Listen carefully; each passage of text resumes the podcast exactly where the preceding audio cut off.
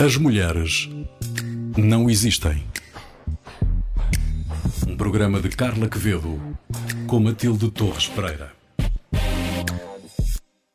A verdade é o que te vai libertar, mas antes disso, vai enfurecer-te. É assim que damos início a mais um episódio de As Mulheres Não Existem, um programa que tem como objetivo, precisamente, contrariar esta ideia. Para o fazer, e sempre comigo, tenho a Carla Quevedo, a Matilde Torres Pereira, sou a Maria Saimela. Olá, as duas, como estão? Olá, Maria. Olá, Maria. A nós, a nós hoje, Carla e Matilde, junta-se outra mulher, é uma economista, é Maria João Marques, vai-nos falar sobre o conceito de feminismo, os desafios do feminismo em Portugal e o movimento Me Too. Fiquem connosco para ouvir esta conversa mais daqui a pouco. Antecipámo-la, Matilde e Carla, com uma pequena introdução precisamente sobre o próprio movimento Me Too. É verdade, uh, este movimento que demorou alguns anos a chegar a Portugal, mas parece que agora já chegou com força, e que justamente ajuda aqui a enquadrar a conversa que se tem vindo a fazer no espaço público português, mas que já vem desde uh, 2014, e se formos às origens, até já vem desde 1996, que foi quando a autora Tarana Burke escreveu este termo uh, Me Too, e que depois foi aproveitado pela atriz Alissa Milano quando do rescaldo das acusações de assédio sexual contra o Harvey Weinstein, que era das produtoras mais bem-sucedidas dos Estados Unidos. E isto, no fundo, o que, o que elas fizeram foi abrir um espaço a que se falasse de um tema que era até agora tabu e dar uma ideia de dimensão. A ideia do movimento é muito simples. Colocando aquele cardinal que é o hashtag nas redes sociais e escrevendo Me Too, ou eu também, uh, qualquer pessoa que tenha sofrido algum abuso sexual ou assédio um, fica publicamente identificada com isso e de facto, quer dizer, depois foi um turbilhão de despedimentos, uh, revelações bombásticas, mas principalmente pôs na ordem do dia este conceito que já tem vindo a ser usado até, até à irritação, na verdade, mas que, mas que tem pertinência, que é o conceito de masculinidade tóxica e que está associado a um clima de grande impunidade uh, relativamente a este assunto. Agora, falando em Portugal, em 2018 foi a própria Catarina Furtado que falou neste assunto pela primeira vez. A coisa passou um bocadinho por entre as pinhas da chuva. Este ano, depois de uma entrevista no Alta Definição, a Sofia Arruda, também atriz, falou, uh, falou neste tema, falou, disse que tinha sido assediada. Apareceram logo coros de homens indignados a dizer sem nomes não vale. Depois, quando Só começaram agora. a dizer os nomes, afinal não, mas os nomes também, quer dizer, também não havia Esses nomes não. Esses nomes também não. numa Sim. cena do Diáconos de Remédios, completamente inacreditável. Não, e é só agora, então tantos anos depois, e só agora é que. Enfim. Exatamente. E, e- e já podias ter dito, não é? Agora Claro, já claro. não vale, prescreveu. Exato. Ahm, mas pronto, a Catarina Furtado voltou a falar no assunto que eu achei de uma maneira muito sintética e straight to the point, que foi num programa da RTP em que ela diz: Nós mulheres sabemos o que é abuso de poder, o que é assédio e o que é qualquer tipo de elogio consentido. Algo que nos provoque sofrimento ou constrangimento, ou aflição ou medo, é um abuso. Portanto, isto só para pôr em pratos limpos eh, quem possa acusar de haver uma certa ambiguidade nestas acusações é fácil. Se estás a magoar alguém é porque provavelmente algo não está bem. Carla, querias acrescentar Exato. alguma coisa? Queria só acrescentar uma, uma coisa, e que provavelmente vamos falar sobre isso com, com a Maria João Marques. Apareceu também uma outra denúncia que foi da Leonor Poeiras, e aí parece que houve uma existência muito grande, até da parte da Ordem dos Psicólogos, uma vez que ah, a pessoa que a Leonor Poeiras denunciou foi o seu psicanalista.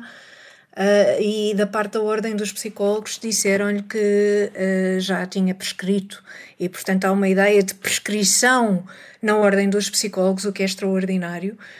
Uh, portanto, para a Ordem há Se traumas se para um psicólogo um trauma prescreve, eh, Exatamente, estamos mal, então quer dizer que não há É pertinência nenhuma isso. nessa profissão, não é? Era E- exatamente isso. E, portanto, é, é, é extraordinário. Um, Incrível, de facto. mas é isso, enquanto o Harvey Weinstein já foi condenado, e enfim, aqui ainda estamos um bocadinho a começar. um longo caminho por percorrer neste, neste no que é esta questão. Diz, É o chamado claro, caminho respeito. menos percorrido. Exato, o menos percorrido de todos. Para se juntar a nós e para nos falar também de algumas destas questões relacionadas com o feminismo e também com o movimento Me Too, temos já a Maria João Marques. Bem-vinda, Maria João. Olá, boa tarde. Olá, Maria João, obrigada por teres vindo e por teres aceitado o convite. O convite. Como foi dito, a Maria João Marques estudou Economia, estudou também Estudos Orientais com uma especialização em China, uh, trabalhou na área do comércio internacional, Uh, escreveu bastante em blogs e também nos jornais, como no Diário Económico, no Observador, é atualmente colunista do Público, é também comentadora da TVI e colunista também na revista Ler. Uh, e criou um site de debate e informação sobre direitos das mulheres e questões feministas chamado Capital Mag. Maria João, eu, vamos começar se calhar pelo princípio, por uma definição uh, de feminismo. O que é o feminismo? Bom, uh, o feminismo para mim é algo bastante simples e, uh, e bastante lato também. E é algo que, que me parece a mim que, que, que, toda a gente com alguma restia de decência deve adotar. Eu sou um bocadinho da linha da Chimamanda Ngozi Adichie que diz uh, que todos devemos ser feministas.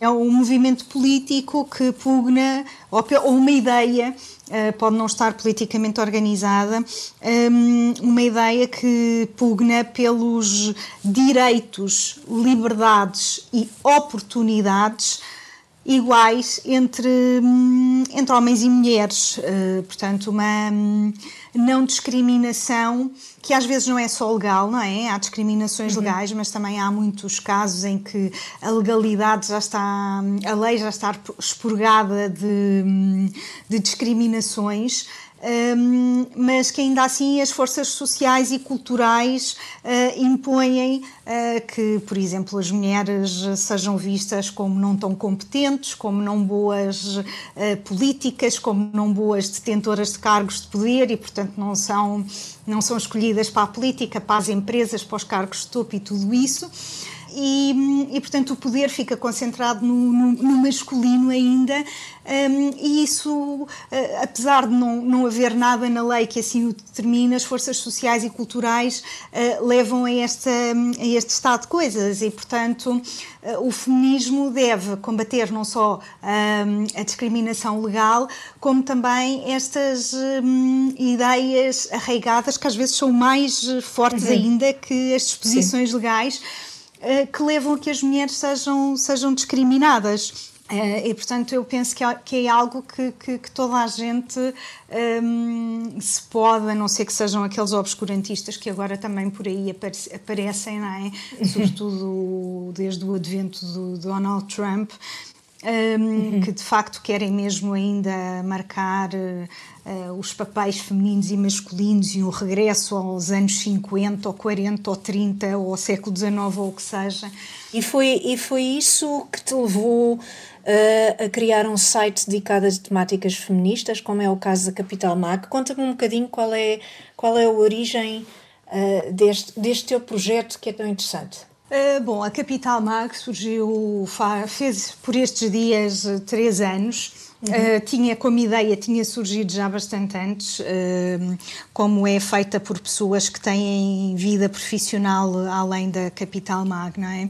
Demorou um bocadinho a ser implementado. A ideia era um, alargar um bocadinho os, os intervenientes do debate sobre o feminismo. Portanto, a Capital Mag é, é uma plataforma online que pretende uh, promover o debate, a informação sobre temas feministas, sobre a paridade, eh, sobre questões de, da vida das mulheres cotidiana, dos filhos, eh, do assédio, da violência sexual, da violência doméstica. Infelizmente, isto tudo acontece no, no cotidiano.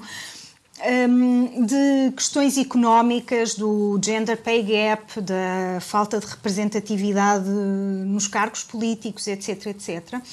Uh, portanto, debate e informação sobre estes temas e, e pretendia alargar os intervenientes do debate, portanto, quem escreve os textos e quem, quem participa, e também de vez em quando temos vídeos, para não serem só os intervenientes a que, a que o, feminismo em Portugal estava, estava entregue, não é? há um discurso feminista em Portugal que. E eu não, não gosto muito de estar a a criticar eh, o discurso feminista de outras pessoas, porque penso que outras feministas não são, um, atualmente, são os reacionários, os, os, os, os meus inimigos, não são as outras feministas, mas na altura parecia-me que, e parece-me ainda, que há algumas pessoas que têm um discurso feminista, mas na verdade, como se viu com estas eh, denúncias do Me Too, vão a correr, e, e, aconteceu isto em vários casos, aconteceu com o editor da Porto Editora, aconteceu com o deputado do Bloco de Esquerda, uhum. um, e com um, outros casos, vieram a correr defender o, o homem que foi denunciado, não é? Exato. E parece-me isto a mim bastante... Um, eh, pronto, paradoxal. E, portanto, a ideia era um bocado esta: havia um certo discurso feminista, mas que estava muito ligado ao status quo, ligado ao inner circle uh, de poder, às visibilidades uh, do país pequeno que temos, não é? Portanto, uma certa. Eh, escassez de, de, visibilidade pública então para mulheres e portanto estava ocupado por algumas uh, pessoas que estavam já pronto bastante um, instaladas digamos. nisso, instaladas Exato. exatamente. Faziam parte do inner circle e não querem de todo abalar o, o status quo Uh, que, que, discrimina mulheres. E, portanto, queria alargar um bocadinho os intervenientes de, deste, ou as, sobretudo as intervenientes deste debate, claro. uh, e também dar, dar, um, dar voz às mulheres. Uh, nós fizemos já uma série de, de um, de peças, por exemplo, com políticas, com deputadas, uhum. um, que não com, com pessoas da área da cultura, escritoras, uma realizadora, que são pessoas, hum, mulheres, claro, que normalmente inevitavelmente têm menos espaço nos mídias tradicionais e no espaço Exato. público.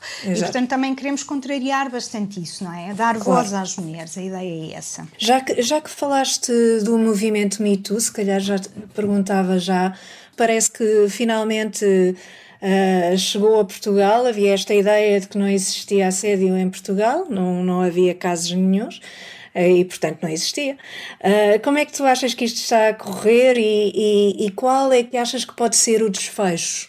Penso que vai, que, vai, que vai continuar e provavelmente surgirão mais, não é? Surgirão uhum. mais nomes mas eh, não, eu não estou muito hum, otimista, sinceramente, com o mito em Portugal, e aliás é sintomático que o mito em Portugal tenha aparecido quase quatro anos depois uh, dos Estados Unidos, não é?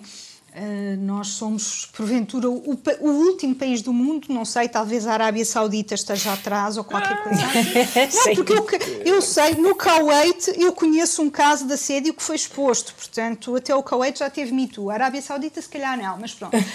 é muito estranho em Portugal ter demorado tanto e, e não, não, aliás, não é muito estranho, não, não é, é nada estranho. estranho, não é por acaso, não é por acaso. Pois. Somos este país pequeno, uhum. onde toda a gente se conhece onde toda a gente, eh, e então a partir de certo nível de poder, é amigo de toda a gente, toda a gente deve favores a toda a gente. E, e, portanto, expores alguém, e o Me Too, a dinâmica é uma mulher, normalmente são mulheres, quase sempre, que expõe um homem poderoso, ou mais poderoso que elas. Eh, com poder político, com poder económico, com poder mediático. Portanto, em Portugal, expor-se a alguém quer dizer que essa pessoa que é exposta uh, conhece toda a gente, tem os seus círculos já muito ehm, entranhados, uh, já muito cristalizados e, portanto, é muito mais difícil, não é? Aliás, viu-se que até, até feministas vieram a correr uh, dizer coitadinhos dos, dos homens que foram assediados e que as mulheres estão de certeza a mentir, não é? Uh, em todo lado temos que uh, a palavra das mulheres tem uhum. sido calada, tem sido reprimida, a verdade que as mulheres contam tem sido reprimida, precisamos de dar voz às experiências das mulheres, cá não. Tu achas, na tua opinião, quais são os principais desafios uh, para o feminismo hoje em dia em Portugal? Achas que são questões mais de comportamento? É preciso mais legislação? É preciso educação? E vamos, vamos falar, se calhar, um bocadinho sobre isso. Quais são os desafios mais. os principais? Deixa-me só completar essa pergunta já agora. Por um completa, lado, nós, completa. nós temos a, a, evidente opção, opção não, eu acho quase o dever, não é? De, de, de uma educação que, que vá de encontro a esse, esse tema. Por outro lado, parece que há algum pudor na nossa sociedade em fazer barulho acerca das coisas, não é? Não, não, não seria de pensar num, numa solução até mais ativista, haver mais, mais conflito, mais debate, em que, sem que se chamassem as coisas pelos nomes? O que é que achas, Maria João? Eu penso que essa é uma das, das, das, falhas, de facto, uma certa organização capaz de fazer lobby político porque as vozes que há são desgarradas, são movimentos espontâneos, há de vez em quando manifestações por isto e por aquilo, há fóruns de debate, hum, mas não há nada eh, que, hum, de certa maneira, ponha os políticos com medo, basicamente, que, que, que eu acho que eles só funcionam assim, não é? Quando os danos, os danos eleitorais podem ser tão grandes que, que, que vão ocorrer fazer o que é preciso para que para não terem perdas uh, de votos e coisas assim. E como nós não temos esta organização que faça barulho e dê castada nos políticos e lhes ponha medo e tudo, castada uh, metafórica, claro, não, não, não é não é nada físico. Como não há, ninguém nos liga, na verdade, e esse é um dos problemas. Eu penso que os, os partidos de poder, tanto o PS como o PSD, Uh, são os partidos uh, menos interessados em, eh, em responder a estas questões da paridade, da representação do poder. Por exemplo, as questões da violência sexual e da violência doméstica é absolutamente vergonhoso não existir ainda legislação que impeça que neste tipo de crimes as penas não sejam suspensas, não é? Estes crimes uhum. violentos não sejam suspensas os, os, condenados, quando são condenados, que já é algo bastante raro, são condenados apenas suspensas, eh, a não ser que matem eh, as, as, as, desgraçadas que atacaram, não é? Se não matam, é pena suspensa. Portanto, nós ou morremos ou então não merecemos eh, que nos seja feita justiça devidamente. E isto é uma, uma questão de, da culpa dos legisladores, não é só dos juízes. Os juízes também têm a sua quarta parte, mas os legisladores também têm. Um, e o PS e o PSD, como são partidos de poder e de facto têm a maioria dos cargos onde se exerce o poder, não querem de todo partilhar uh, o poder com, com, com, mulheres e, portanto, uh, são os que mais, mais resistem a isto. Aliás, nós vimos, por exemplo, no PSD, o PS tem andado bastante calado com as autárquicas, mas o PSD já apresentou alguns candidatos. em Lisboa e no Porto, as fotografias das apresentações de candidaturas são só homens, é, é terrível não é? Eh, eu até nem sei como é que um partido político em 2021 não tem vergonha de apresentar imagens todas no masculino para eleições de cidades. É que nem sequer as Exato. cidades mais dinâmicas, onde estão os eleitorados mais exigentes. Portanto, eu penso mas, que, mas Maria João e, e, o PS e o PSD, e sobretudo o PSD, têm um problema de, eleit de não ter eleitoras mulheres. Uh, uh, o, o, partido tem um é problema, é tem um problema eh, óbvio e evidente que não tem mulheres a votar nele. E mulheres e jovens, não é? E portanto tem de mudar a, a muita coisa, não é? Carla, mas claro que tem, claro que não claro. tem mulheres a votar neles, então mas pois, é difícil gostamos, assim. Nós gostamos todos é, e, e, cada vez mais em termos de estudos de psicologia nós identificamos com aquilo que é parecido connosco. Uhum. Um, uma mulher é mais parecida com outra mulher do que um homem. Uh, portanto, se nós só vimos uma lista de pessoas que são diferentes de nós, inevitavelmente achamos o que, é que, que há ali alguma dizer, diferença. É? Até podemos não, nem sequer racionalizar isto e nem sequer perceber isto racionalmente, mas é assim. Eh, o, o, o Financial Times, há uns, há uns tempos, chegou à conclusão que tinha muito poucas leitoras mulheres. Percebeu porquê? Porque só tinha uh, jornalistas e colunistas homens.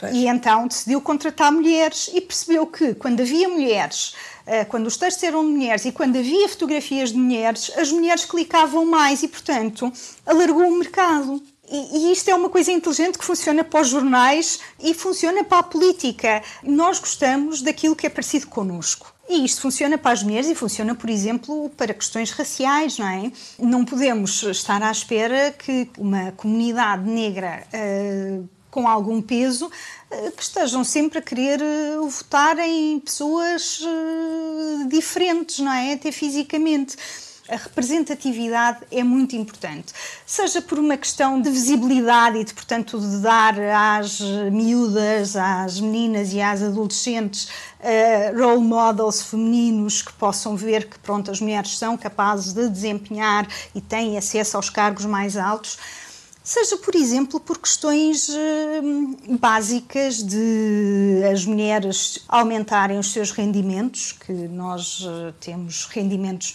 francamente inferiores aos homens, não é?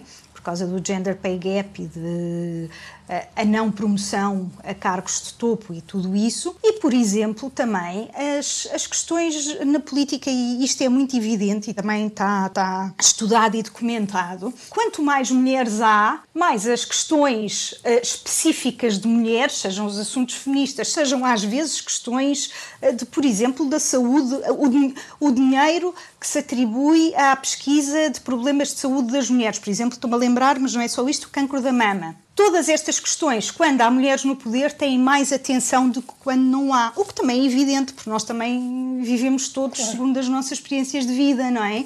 E, hum, é normal que um homem esteja mais atento às experiências de vida dos homens e aos, aos problemas uh, comuns uh, e normais na, nas vivências masculinas do que uma mulher. Uma mulher está mais atenta e, portanto, a representatividade envolve até, por exemplo, Questões de determinar uh, licenças de maternidade, uh, fiscalidade sobre produtos de higiene feminina, como tampões e tudo isso. Portanto, há uma série de, de, temas que, havendo representatividade política, são muito mais falados do que havendo só homens, não é?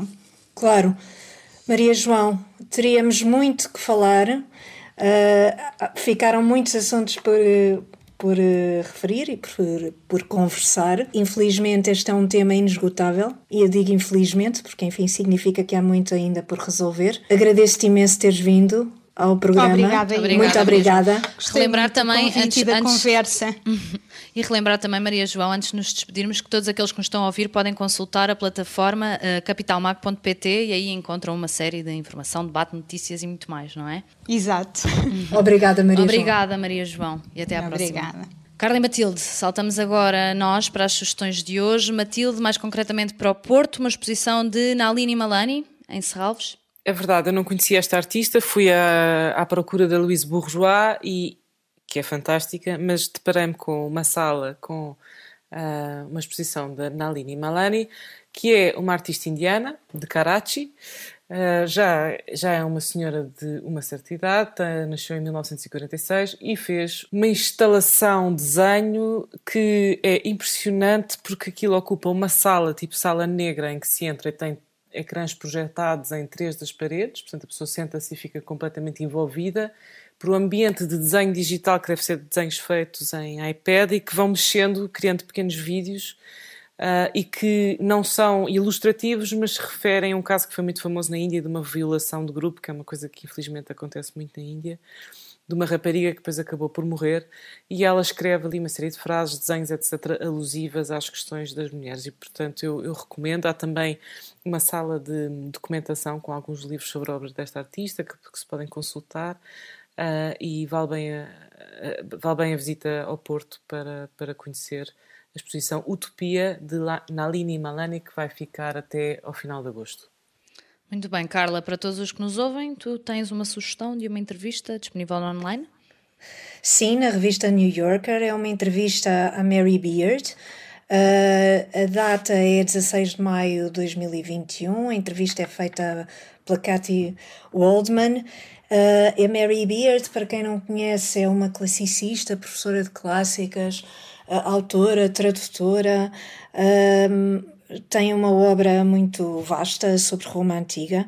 Uh, ela fala desde o humor romano, que não era grande coisa, fala sobre uma tradução recente para a língua inglesa da Odisseia que foi feita por uma mulher, a Emily Wilson, uh, e, que, e que deu assim uma grande discussão, porque os termos que, que traduz uh, não, eram, não eram muito utilizados até agora. uh, e a influência, ser uma mulher tem influência, com certeza. Fala também sobre o seu novo livro, sobre os imperadores romanos, que vai sair este ano e que tem um título muito suetoniano, chama-se Doze Césares. E fala ainda, conta a história da sua ida ao British Museum e como isso, aos cinco anos, a levou a interessar-se uh, pelos antigos, pelos gregos e romanos, e portanto recomendo a leitura, é uma entrevista muito interessante. Muito obrigada, Carla. Muito obrigada também, Matilde. Obrigada a Maria João Marques, já não está connosco. Esteve, e se quiser voltar a ouvir esta conversa, basta aceder à RTP Play, ao Spotify e também ao iTunes. Este e outros episódios estão disponíveis.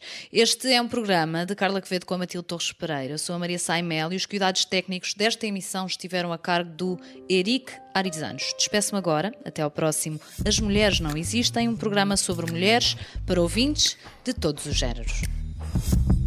As mulheres não existem.